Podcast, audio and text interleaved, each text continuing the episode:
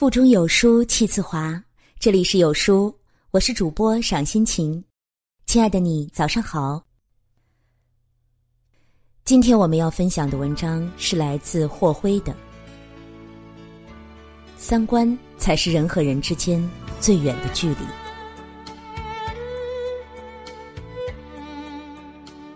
网上有很多关于三观的文章，比如说三观不合真的不能做朋友。三观不同的人在一起究竟有多累？找个三观相合的人结婚到底多重要？那究竟什么是三观呢？所谓三观，就是世界观、人生观、价值观。简单的说，就是我们看待事物的立场与观点。世界观就是你怎么看待这个世界；人生观是你觉得人活着是为了什么。价值观是，你认为做什么是最有意义的。这世上人与人之间最遥远的距离，不是生与死，而是三观。父母子女渐行渐远的不是距离，是三观。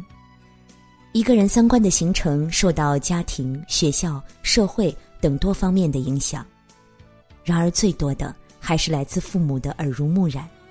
一个人的三观受他的原生家庭影响非常大。小时候，我们的世界只有爸爸妈妈，父母是我们的第一任老师，好父母胜过好老师。他们教育我们要善良、勇敢、诚实、守信、尊老爱幼、勤俭节约、奋发努力、礼貌待人、吃亏是福、做人。要正直。我们在父母的叮咛和教诲中慢慢成长，成长过程中，我们渐渐有了自己的思想。尤其在青春叛逆期，我们追求个性，故作深沉。当然，当我们不再认同父母的观点时，常常有父母这样说：“爸妈永远是对的，我都是为你好。”我吃过的盐比你吃过的饭还多，你什么事儿都要听我的。我说你两句怎么了？我可是你爸你妈呀。哎，我养你这么大，我容易吗？你看看别人家孩子，很多小孩书都读不起，你看你多幸福。哎，不听老人言，吃亏在眼前。父母正统而保守的思想。太正的三观，老掉牙的说教，让孩子反感，甚至抵触。父母本该是孩子最亲密的朋友，最强大的后盾，可是最后却变成了孩子的公敌。孩子彻底向父母关闭了心扉。你们近在咫尺，却远在天涯。龙应台说：“父母子女一场，就是不断的在目送他的背影。”渐行渐远，其实渐行渐远的不是彼此的距离，是三观。三观不合，不可能成为真正的朋友。我有一个闺蜜小文，是我的中学同学。上大学时，我们各自去了不同的地方。刚开始还会三天两头的联系，后来渐渐少了。毕业后又去了不同的城市。最后彻底断了消息。那年高中同学聚会又见到了小文，亲切中夹了点陌生，毕竟几年没见了。小文穿得很精致，一看就知道是名牌，价格不菲。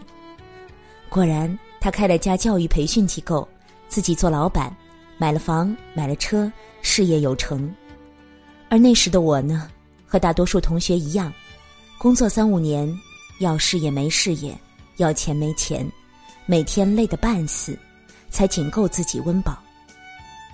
吃饭的时候，我和小文坐在一起，旁边一位同学在私企打工，抱怨说：“哎，工作好辛苦啊，每天朝九晚五，连休息日都要加班，还没有加班费呢。”我随声附和着说：“是呀。”老板都是靠压榨员工剩余价值牟利的，尤其是私企老板。小文听了我的话，立刻笑着反驳说：“谁说老板都是压榨员工的？私企老板也不能一竿子都打死呀！要我说，没有了这些老板，哪来的那些就业机会呢？哪来的利税呢？这个社会还是应该感谢这些老板呢。”这一瞬，我突然感觉到，我们之间的差距已经天壤之别了。我呢，还停留在打工者的角度思考，而小文早已是老板的思维。难怪我们之间的差异会这么大。其实，曾站在同一起跑线上的我们，现在已经分属了两个阶层。因为自卑，因为道不同。我再也没有联系小文，旧时无话不谈的好友，现在却成了话不投机半句多，三观不合，让曾经的知己变成了陌路。性格不一样不影响友谊，但三观不合的人，不可能成为真正的朋友。距离产生的不只是美，还有三观。相爱因为五官，相处因为三观。前段时间网上有一个九五后婚恋观的调查结果，关于最看重伴侣什么条件的选择时，三观一致居然排在第一名，而经济条件只排五项中的倒数第二。看来越来越多的年轻人在择偶时不再看重物质条件，更看重精神上的三观契合。在我的前半生中，罗子君有一位追求者，老金。他在上海有一套三室一厅的房子，在商场工作十多年，做到了部门经理的位置，有一个稳定且尚算体面的工作，出行有一辆代步的车子，虽然破了点儿，但是总比挤地铁、坐公交要好。老金对子君一见钟情，毕竟子君。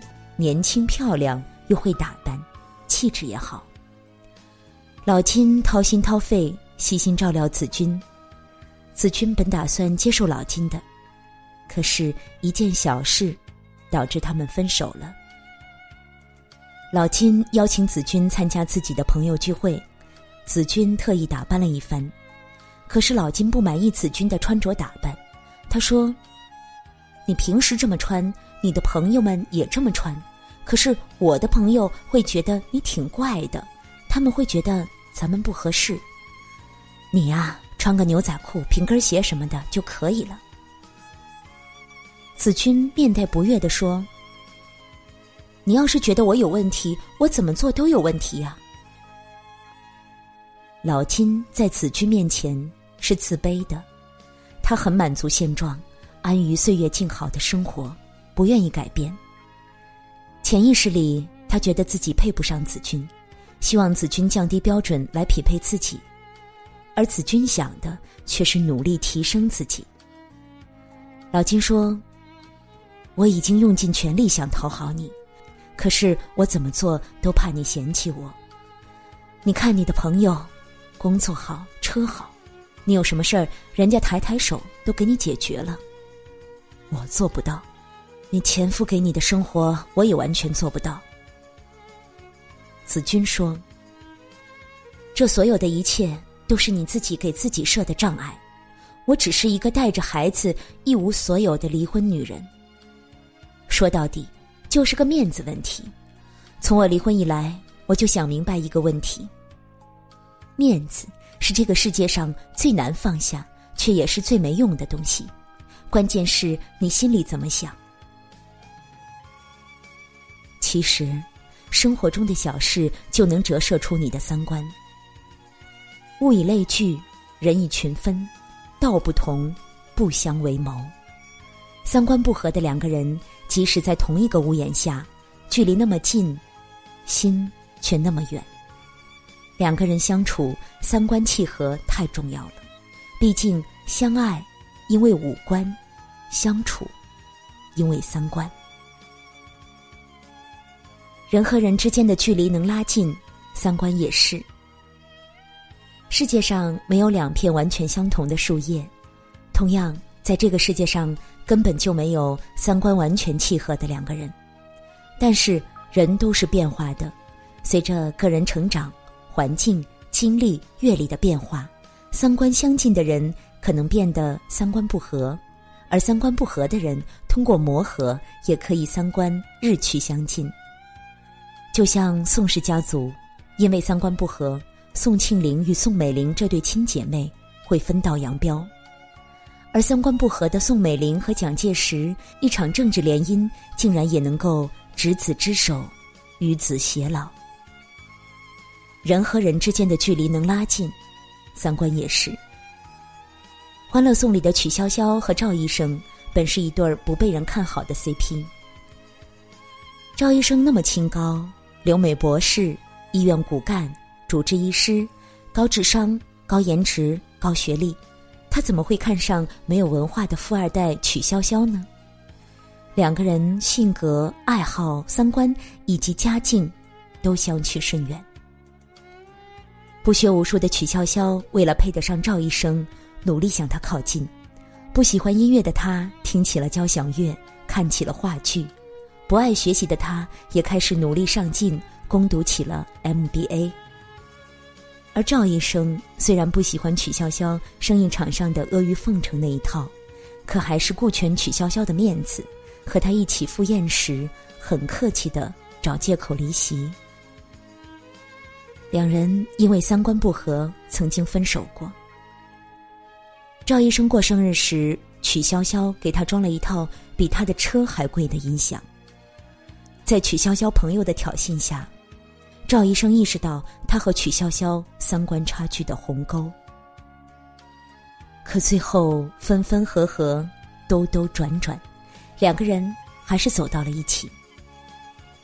赵医生对曲筱绡说：“我想过了，要跟你在一起，就必须要接受我们两个人的不一致。